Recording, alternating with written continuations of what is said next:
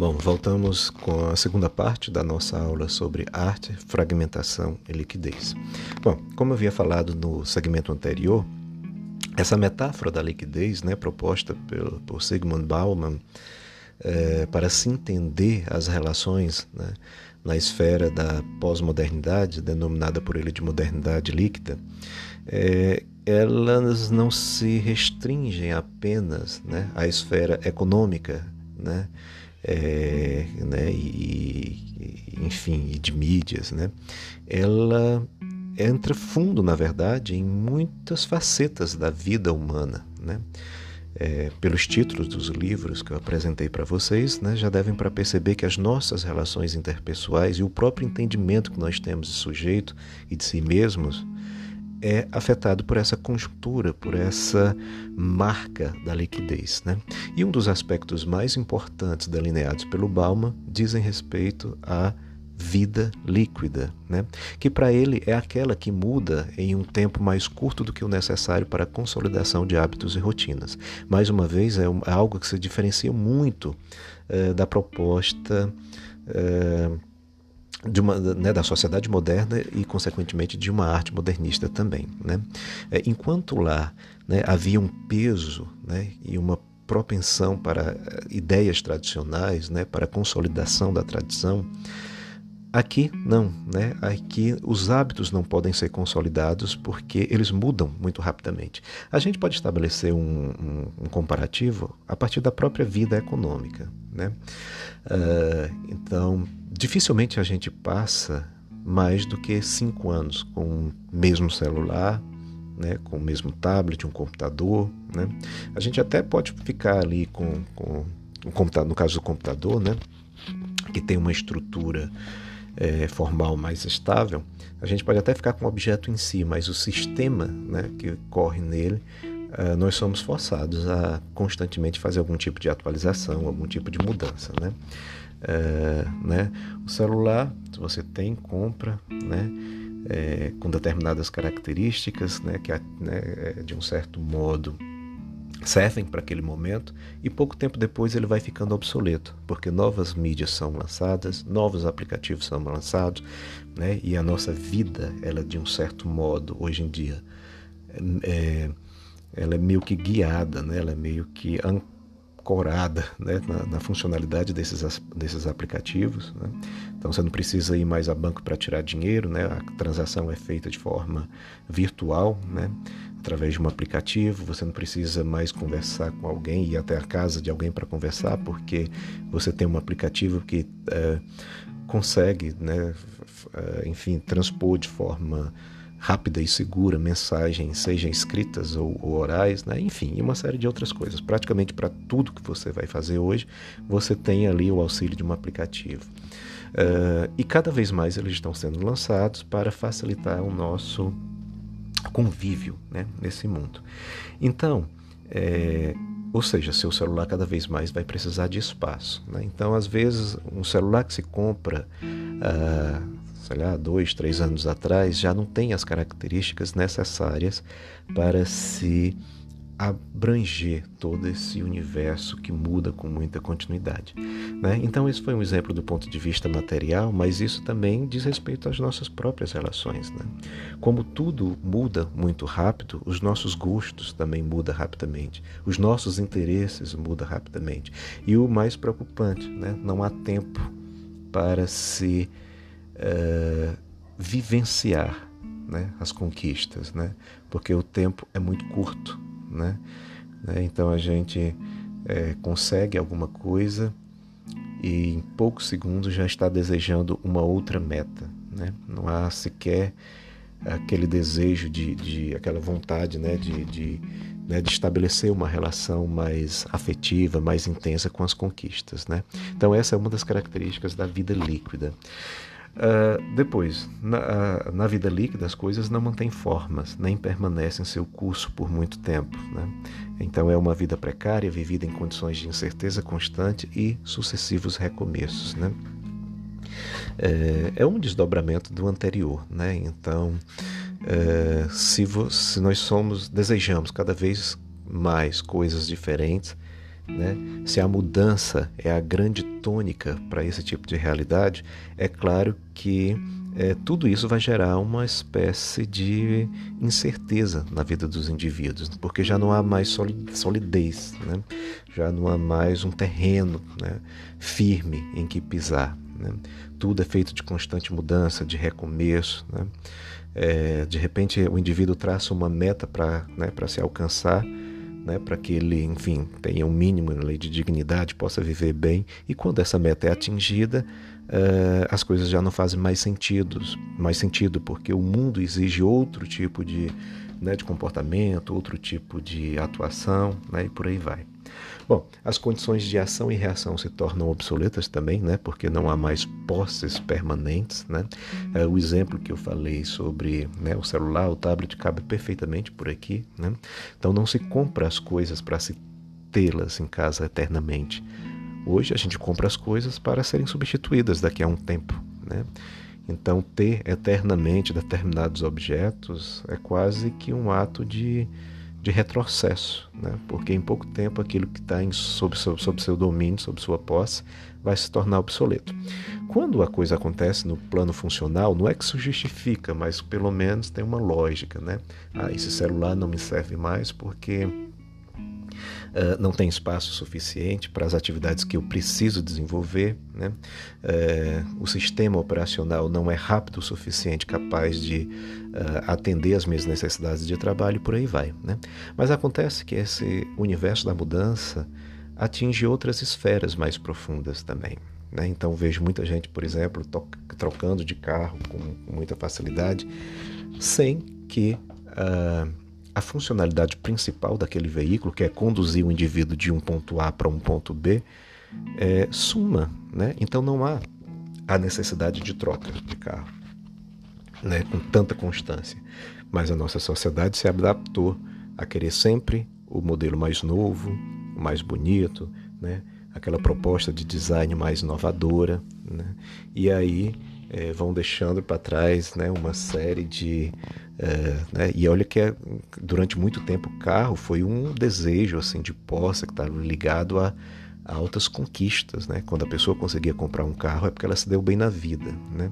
Então hoje está sendo quase que uma moeda de troca, uma coisa que se, é, que se descarta com certa facilidade. Né? Tudo em busca do modelo mais novo. Do, é, e aí, evidentemente, com isso está por trás disso tudo né, a construção de uma imagem. Né? Quando o indivíduo troca o carro com dois anos de uso né, por um modelo que é mais veloz, que é mais potente, ou que tem um design mais interessante, uh, ele não está trocando um objeto porque ele não tem mais funcionalidade em sua vida. Ele está trocando, na verdade, uma imagem que ele quer transmitir para a sociedade em que atua. Né? Então as coisas realmente ficaram muito superficiais. Né? O domínio da, da, da subjetividade humana está é, tá sendo cada vez mais bombardeado por, por, né, por questões, por interesses né, variados. Uh, nessa vida pós-moderna, a velocidade importa mais do que a duração e a intensidade das coisas. Né? Então, é um desejo de comprimir a eternidade de modo a poder ajustá-la né, à duração de uma existência individual. Né? Então, é, a duração da coisa não importa, né? né? A gente já tinha discutido isso um pouco antes, né? Mais a velocidade, né? Tem valor aquilo que eu consigo fazer ou quem consegue fazer para mim mais rápido, né?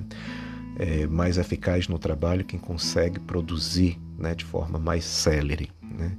O melhor aluno é aquele que consegue fazer mais textos né, é, em pouco tempo. Né? O melhor estagiário é aquele que consegue organizar todos os relatórios em menor, em menor tempo. A melhor empresa é aquela que consegue produzir é, em série né? Mais produtos em menor tempo, né? e por aí vai. Né?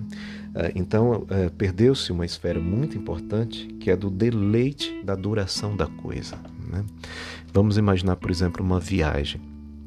A gente está cada vez mais obcecado com as relações de trabalho que exigem cada vez mais e que necessita né, de tempo, e aí a gente está cada vez mais correndo, voando para fazer mais coisas em menos tempo. Então, de repente, eh, uma experiência que era absolutamente é, prazerosa e humana, que é o deslocamento de um ponto para outro, uma viagem, né? Quando se fazia uma viagem por prazer, observando a paisagem, experimentando determinadas coisas ao longo desse caminho, né?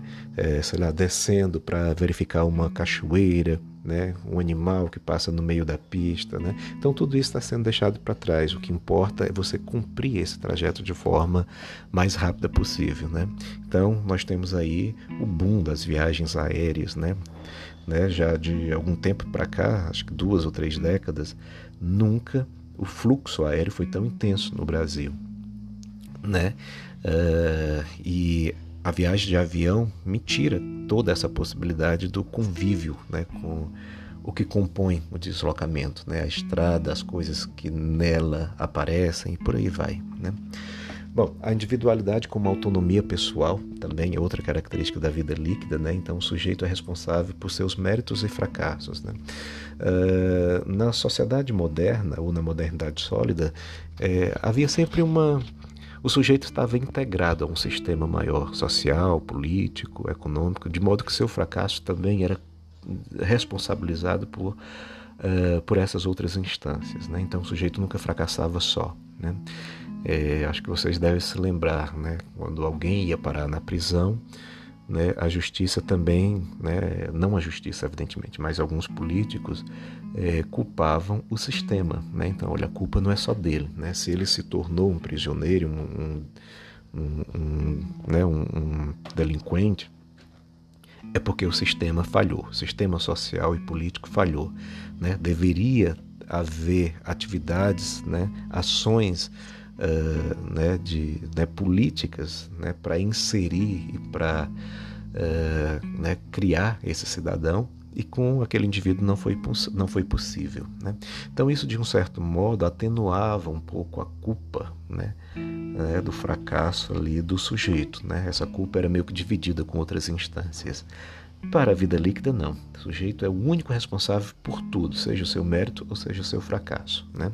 Então, não há quem culpar na nenhuma instância social e política caso ele venha a cair. É, e, por outro lado, nenhuma outra estrutura se beneficiará dos seus méritos, né? porque tudo é, foi desenvolvido por ele. Então, é, um, é uma vida de plena. É, é mais do que uma subjetividade, é de um egocentrismo e quase que de uma relação narcísica né, muito forte, muito intensa. Uh, bom, eu tirei aqui, eu, eu trouxe para vocês um conto, na verdade um mini conto de um escritor gaúcho chamado João Gilberto Nol. O mini conto se chama Retirante Submerso. Ele está num livro chamado Mínimo Múltiplos Comuns, que é um livro todo ele de mini contos, né? São contozinhos assim muito pequenininhos que cabem na metade de uma página. Diz o seguinte: Quando entrei em casa, Vi que estava tudo pronto. A geometria acamada por detrás dos objetos. O aroma levemente febril ao se chegar bem perto. Eu era um intruso naquele apartamento que de fato nunca fora meu. Aliás, fazia algum tempo que as coisas tinham deixado de ser minhas. Abri a cortina do banheiro. Havia um cara ali dentro. Não, sem usar o chuveiro, sem nada.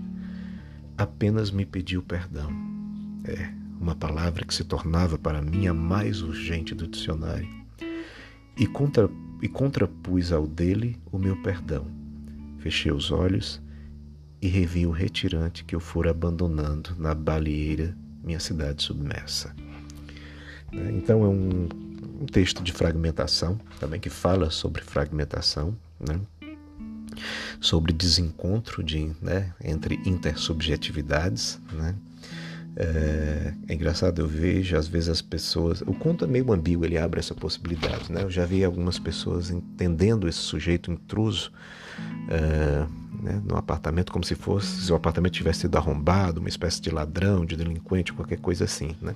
Mas na verdade, esse sujeito é o próprio lírico, é um espelhamento, é uma ideia do duplo. Né? É aquele momento de epifania quando você se dá conta. Uh, em que o que você era e o que você é não se comungam mais. Então, esse é o duplo que habita esse sujeito. Né? Um sujeito que foi moldado né, por esta sociedade pós-moderna e em um determinado momento a consciência chega. Né? Então, vamos ver alguma, alguns detalhes aqui do conto. Né? uh, o aroma e tal, eu era um intruso naquele apartamento que de fato nunca fora meu. Né? Essa é a sensação geral que se dá. Né? No mundo pós-moderno, parece que a liquidez é tamanho que parece que até mesmo os espaços né, e os lugares, né, os lugares de experiência afetiva, não pertencem mais ao sujeito, porque não há mais comunhão né, intensa entre sujeito e espaço. Né? Existe um estudo do, de um uh, filósofo francês chamado Gaston Bachelard, né, A Poética do Espaço, em que ele fala que a casa da infância, a casa onde nós nascemos e crescemos, ele é um arquétipo simbólico poderoso. Né? Ele é a imagem do berço progenitor. E é as relações, as estruturas construídas nessa casa que nós levamos para o mundo e nos faz entender o mundo. Né? É, normalmente, a nossa visão de mundo ela é restrita a, a, a espaços muito, né, muito micros, né, pequenos, e à medida que a gente vai crescendo, vai tomando né, conhecimento das coisas, esse espaço vai se expandindo. Então, a princípio, um bebê só tem ali o confinamento do seu berço como espaço possível. Ele vai começando a engatinhar, né, já sai do quarto, chega até a sala, pode ir ali até né, a cozinha, a mãe sempre fica de olho porque é perigoso vai ficando um pouquinho maior, aí já consegue ir até o quintal, até o jardim, vai ficando maior, a mãe deixa sair, mas com muito zelo, né, porque fica ali brincando nas proximidades, na rua, de frente, onde ela possa ver, né, vai ficando adolescente, aí já vai, entra nos becos, em outras ruas, consegue viajar para outras cidades, enfim, até que o mundo inteiro é, se desdobra uh, à nossa frente.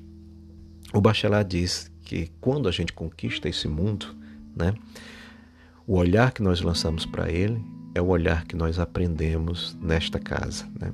né? Então, essa casa é o cerne, é uma célula motora né, para as nossas relações. Olha o que é que o indivíduo faz. Eu era um intruso naquele apartamento que de fato nunca fora meu. Então, o que, é o, que o eu lírico tá, o, o que o sujeito está negando é exatamente essa metáfora primordial. Né? Né? ou seja, é, é, é, um processo de fragmentação tão intenso que aquilo que deveria ser parte dele, parte estrutural, que é a experiência aprendida com, com o lugar, ele é esmaecido, porque ele já não se reconhece nesse lugar. Né? O apartamento nunca fora meu. Né?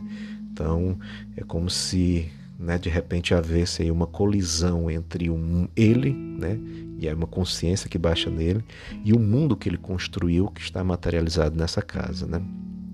Aliás, fazia algum tempo que as coisas tinham deixado de ser minhas. Né?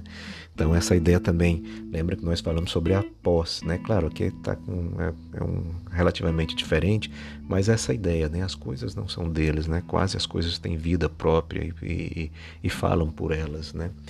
Então, é um mundo material também que tem uma força muito mais incisiva do que né, pressupõe o sujeito. Né? E aí é uma espécie de desencontro mesmo. Né? Então as coisas já não são deles porque ele já não se identifica mais com as coisas. Né? Havia um cara ali, essa imagem é muito interessante, muito bonita. Né? Né? É a duplificação do erro, quando você se encontra com o que você se tornou e aí tem aquele impacto. Né? E a única coisa a fazer é pedir perdão por se tornar essa pessoa que visivelmente ele nega no presente. Né, né? E aí ele falou: perdão é uma palavra que se tornava a mais urgente. Né? E termina o conto, né? As duas, né? os dois perdões, como houvesse ali um apaziguamento, né? e termina com uma imagem também bonita: revi o retirante que eu fora abandonando. Né? Né? Então, essa ideia do sujeito que retira, que sai do seu lugar, né? do seu lugar é, na, né, próprio ali, natal, né, é obrigado a, a migrar para algum lugar, né? Então esse retirante ele foi abandonando, né? Ele foi jogando no lixo, né? E tudo isso leva a uma cidade submersa, aliás, a palavra muito condizente com o contexto do Balma, né? né? Submersa, ou seja, emergida em água, né? É, né? E aí com todo o seu processo de liquidefação, né? De, né? De perda de, né? da, da lógica estrutural mesmo, da, da, da, da configuração formal, né? Bom, um aspecto importante também nessa discussão, né, a gente já discutiu muito sobre isso, mas diz respeito ao consumismo. Né? Então, o consumismo como construção, preservação e renovação da individualidade. Né? É, né, eu falei até na, no primeiro segmento dessa aula, né, é o que nós consumimos, é o que nós compramos que nos torna quem nós somos. Né? Existia uma frase muito comum que nutricionista agora dizer né, que você é o que você come, né, no sentido de que a sua saúde depende fundamentalmente da alimentação que você ingere. Para esse contexto, eu diria é, você é o que você compra, né? Então as roupas, né? Os locais que você frequenta, né? Enfim, né? os objetos que você tem, né? o tipo de casa que você tem, é isso que te define como indivíduo. A luta pela singularidade se torna o principal motor da produção de consumo em massa. Né? É, e aí é uma coisa interessante, porque esse consumo em massa é praticamente o oposto da singularidade. Né? É, porque o tempo todo é, estão impondo modelos né? De, né? de como, uma imagem meio que é elegida é, para que os indivíduos se, né? se reflitam, né? Então, sei lá, precisa ter esse corpo, esse tipo de roupa é o melhor, etc e tal. Então tem uma espécie de dicotomia aí, né? Quase é, antitética, né? O consumismo que leva à singularidade, mas esse consumismo, de um certo modo, é homogeneizador, né? Bom, é, uma sociedade de consumo julga e avalia seus membros principalmente por suas capacidades e condutas relacionadas ao consumo. Né? É o que eu tinha falado anteriormente. É um julgamento muito mais pelo que a pessoa tem do que pela pessoa é, efetivamente. Né? É o mundo do parecer ao invés do mundo do ser. Né? É uma destituição de todo e qualquer tipo de essência, né? no sentido clássico da palavra. Né? Uh, e a valorização vai pela aparência. Né? O desinteresse pelos processos políticos está afastando a sociedade do conceito de democracia e cidadania. Esse é um aspecto muito interessante também. Né? Uh, aqui no Brasil, a coisa, claro, o Bauman está né, tá se referindo a um contexto internacional, é, de modo geral. Né? É, aqui no Brasil, as últimas décadas, por conta da, dessa né, polarização política, né, então acabou acendendo um debate muito forte, né? e é, discussões, interesses políticos são mais emergentes no nosso país, né? Mas no geral, se a gente entender uma sociedade pós-moderna no seu sentido amplo, né? Pegar a sociedade americana, por exemplo, como como exemplo e alguns países europeus, asiáticos, né? O mais comum é que haja de fato um desinteresse político, né? Então ninguém está muito interessado em pensar politicamente, saber interessasse pelo futuro da nação, porque a ideia que dá também é que está tudo muito ordenado, de que o próprio sistema né, capitalista, né, a globalização, essa, é, esse universo da informação, né? Ele parece ser sólido o suficiente para suster qualquer tipo de sociedade. Né? Então isso vai levando um certo desinteresse, né? Uh, desinteresse político. Né? Acontece que a ideia de política está diretamente relacionada a questões como cidadania e democracia. E se você não tem interesse por política, pensar a democracia e a cidadania também fica em segundo plano. Né? Então é como se fosse um pé, um tiro no próprio pé, né? porque o sujeito afasta de si um aspecto que lhe garante a própria integridade dentro desse aspecto. Né?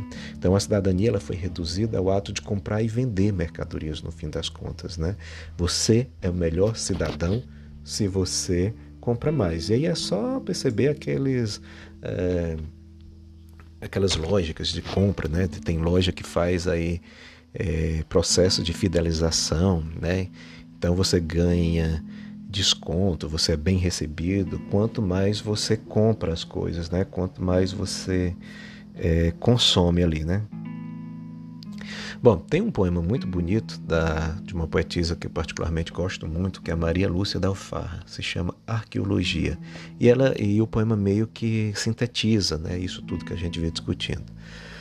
Diz o poema: Destruíram a casa da minha infância Plantaram sobre ela um edifício onde cabem cartórios de registro, lojas, apartamentos, folhagens artificiais, que é feito do meu quintal, da velha jabuticabeira que com líricas forquilhas ainda tento suster, do pé de jambo, cujo perfume se asilava na, na loção de barba do meu pai.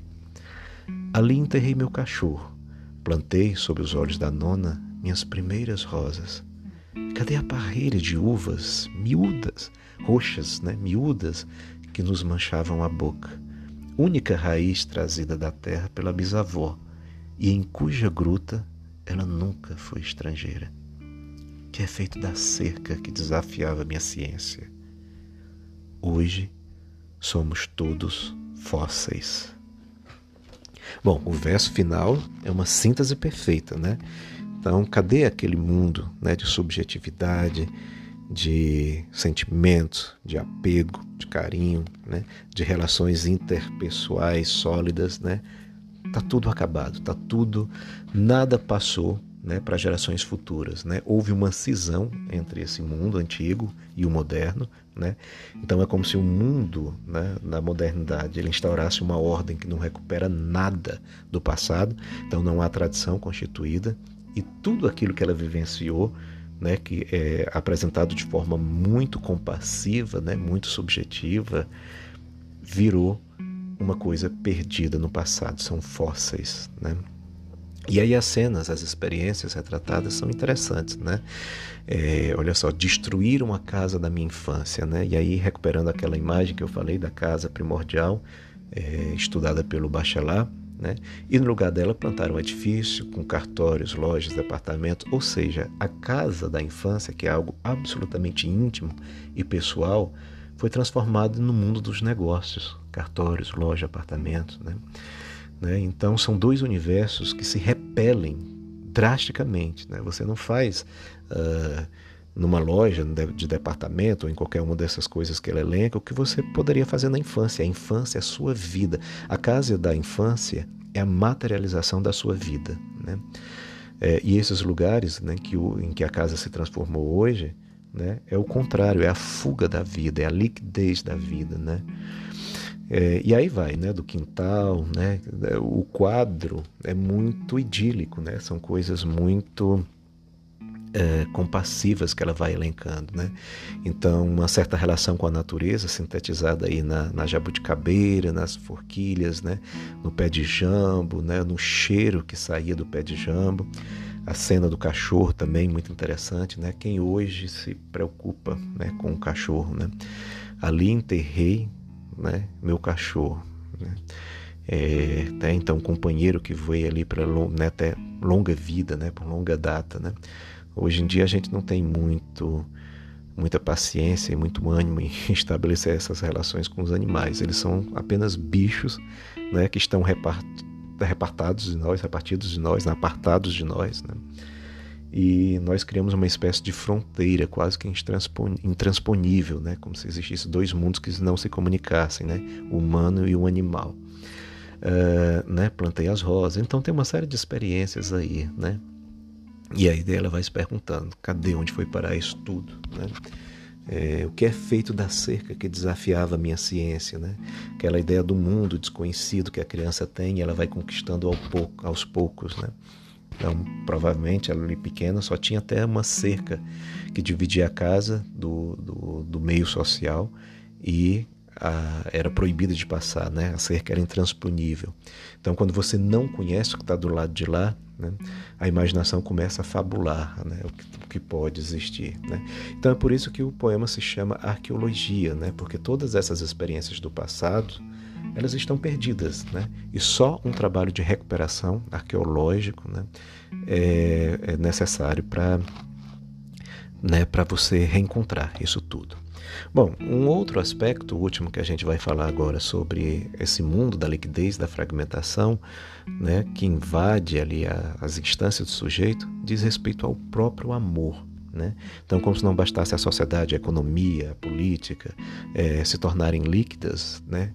e aí a gente falou também a vida do sujeito de modo geral, né? agora, mas o próprio sentimento amoroso ele se liquefaz dentro desse contexto. Né? Então, os relacionamentos não podem se desenrolar a parte da cena social, evidentemente. Então, se a esfera social é líquida, as relações estabelecidas nessa sociedade também serão líquidas. Né?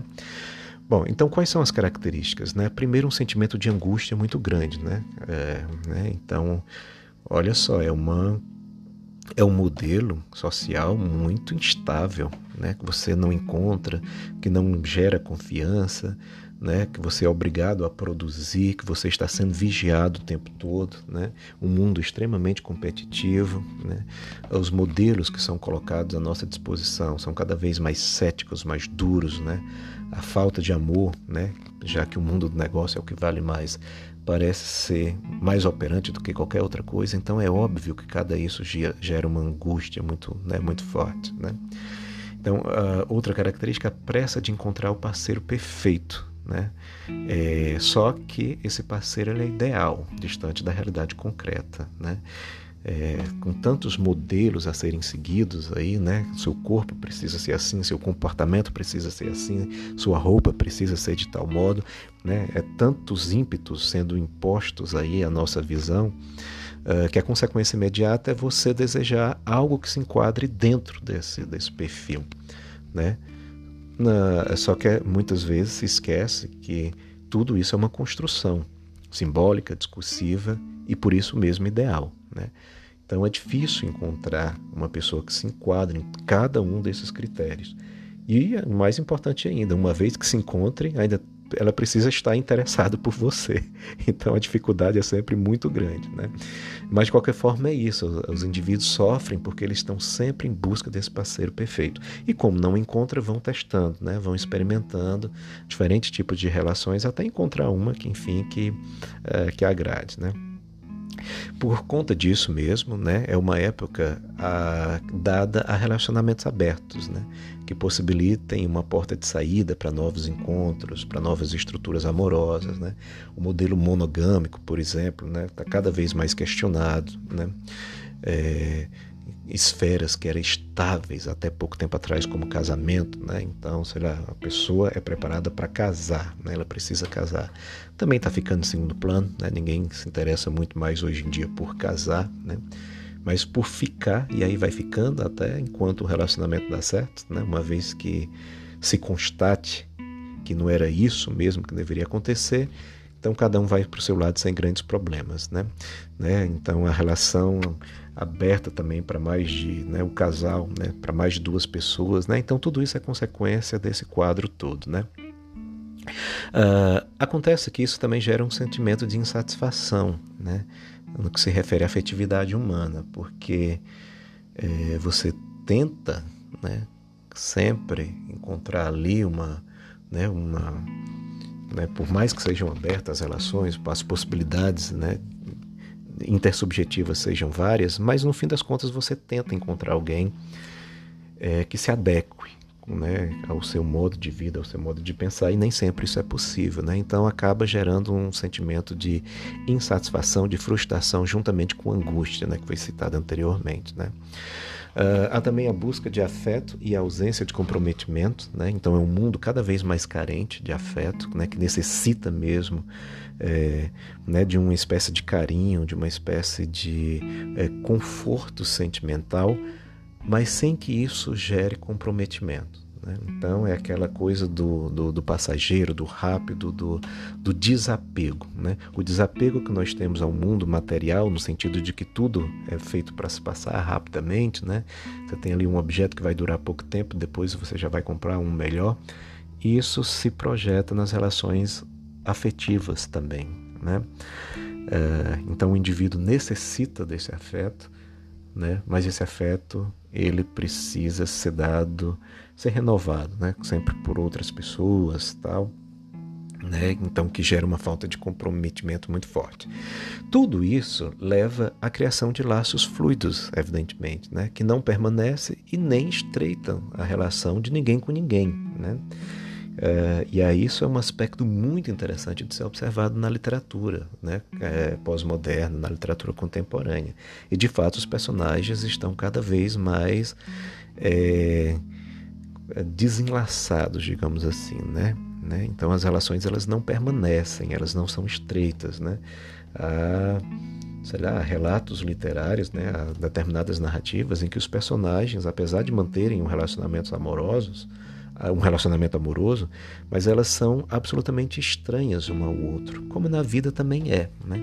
Então, quantas relações né, a gente conhece, dois sujeitos estão juntos, às vezes por, enfim, né, alguma coisa que eles encontram ali em comum, alguma necessidade, medo de solidão, qualquer coisa, né? mas não há uma relação estreita, não há um, uma cumplicidade né, amorosa, digamos assim, é, entre eles. Né? Então, para fechar, quais seriam as características fundamentais desse amor líquido? Né?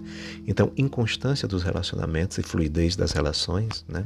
O sujeito não fica só com uma pessoa, ele vai experimentando até encontrar uh, né, alguém, né? e isso gera uma relação fluida, ou seja, sem força, sem estabilidade.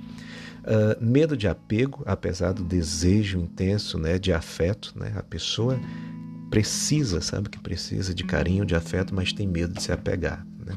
E isso lança a constante busca, né? a constantes buscas né?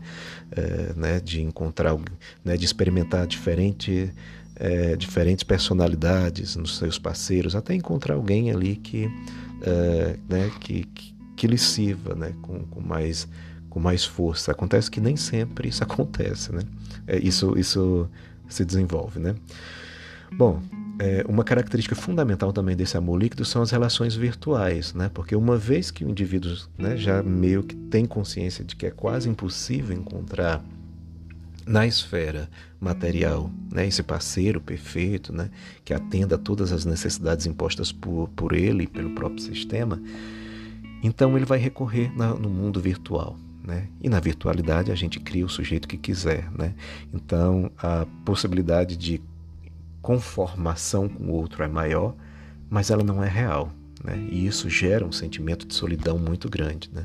Então é por isso que a nossa sociedade, a nossa era é cada vez mais solitária, mais triste, mais é, meio que desenraizada, né? depressiva. Né? A depressão, aliás, é um dos grandes males que afetam o nosso tempo. Né? Então isso decorre também né, desse apego muito grande com o mundo virtual.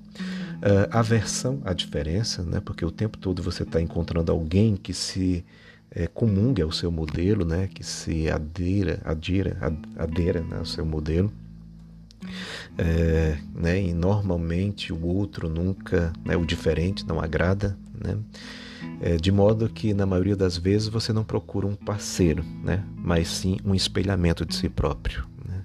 Então é um mundo de relações narcísicas muito forte. Né? Uh, com isso, o convívio é destruído, evidentemente, porque se você não consegue estabelecer laços profundos, você não consegue estabelecer uma base afetiva, né? Você não consegue compartilhar, né, uma vida com o outro e o convívio, evidentemente, é, é, ele vai ser prejudicado, né? Então tudo isso vai levar a um aspecto, é, né, que é um dos mais recorrentes na leitura do Bauman que é das relações descartáveis. Né? Então, para o Bauman, o amor, a vida do sujeito nessa modernidade líquida, né? as relações são plenamente descartáveis. Assim como os objetos, elas não são feitas para durar. Elas são feitas para serem trocadas quando já não há mais a necessidade de manter essas relações. Né? Então é muito diferente de épocas atrás, né? que as pessoas se casavam uma única vez e levavam aquele casamento, né? A trancos e barrancos, né, durante décadas e mais décadas, né, tinham vários filhos, etc. Tal, né? Então, esse universo está completamente é, fora de cogitação. Eu trouxe um poema do Arnaldo Antunes, né, também que retrata um pouco esse tipo de coisa. O poema se chama E Já Que Não Há Amor. É do mesmo livro né, que foi lançado agora, nesse ano. Diz ele: E já que não há amor, também já não há mais dor Agora nem mel nem sal escorre ou seca no céu. Cessa sua meia-noite, cessa sua noite inteira, cessa-se o fio da foice do dia que lhe dá beira. Cessa sua morte certa, cessa seu tempo justo, cessa-se o todo e a parte, o ar em torno do arbusto. Do arbusto. Agora não há mais miragem, por dentro ou fora da imagem. Agora, até mesmo a hora de partir já foi-se embora. Da cova volta ao cova, do útero volta ao berço, o filho volta ao pó, a avó, o fim a seu descomeço. Só resta de si, si mesmo, Só resta do mundo um mundo, do poço, da poça, um poço sem fundo, da água, a sede ao avesso. Né? Então vocês vejam que é um mundo completamente desconfigurado. Né? Né? É, e todo o discurso apresentado no poema, né, evidentemente, está é, relacionado a esse primeiro verso. E já que não é amor, que não há amor, então todo o resto é consequência dessa falta de amor. Né? É uma leitura para as nossas relações agora, né? né? cada vez mais carentes né, de amor. Então, já que não há amor, tudo isso acaba. Então, na visão do Arnaldo Antunes, é o amor que sustenta o mundo, de um certo modo. Sustenta tudo aquilo que nós conhecemos. Né? O equilíbrio e a perfeita simetria né, eh, das relações humanas, elas só são alcançadas e, e, e, preservadas se há amor. Então o eu lírico constata que na, né, nesse nosso mundo não há mais amor. E com isso toda a estrutura do mundo é, né, vai por água abaixo, né? ela cai. Né? É, o amor ele, é, ele vai promover a ausência de outros sentimentos, inclusive antagônicos, como dor, né? gostos antagônicos, como sal e mel, né? o doce o salgado. Né? Né? Tudo isso escorre ou seca do céu, então é um mundo de indefinição, de fluidez, né? As coisas vão caindo vão se mesclando. Veja, a primeira estrofe ela mescla universos representativos muito distintos, né? É um sentimental, depois entra um céu, né? É, com sal, né? As coisas meio são jogadas, né? Dentro de uma única plataforma sem se comunicarem muito bem, né? Então cessa-se tudo, né? À noite, né? O fio da foice do dia que lhe dá beira, né? É, Cadê? Deixa me ver o mais interessante. Agora não há miragem, né? Enfim, o poema todo é um desenvolvimento desse tipo de coisa, né? É, da cova volta ao cova, do útero volta ao berço, do filho volta à avó. Né? Isso é interessante, que parece que a coisa que se volta está no futuro, né? né? Porque cova né? e a alcova pode vir depois, o útero, mas o berço vem depois do útero né? Porque você tem o filho e depois coloca no berço. Mas a volta não é para esse referente no futuro, e sim no passado, né? Então, o que é que ele está, no fim das contas, o que é que ele está falando nessa estrofe, né? O mundo está regredindo, né? E já que não há amor, da cova volta ao cova, né? Então ninguém morreu, né? Porque sequer essa pessoa foi gerada, né, na alcova, na cama, né? Do útero volta ao berço, a pessoa sequer nasceu, né? É, a nova, né? nasceu a antiga. Né? O berço é do progenitor né? anterior.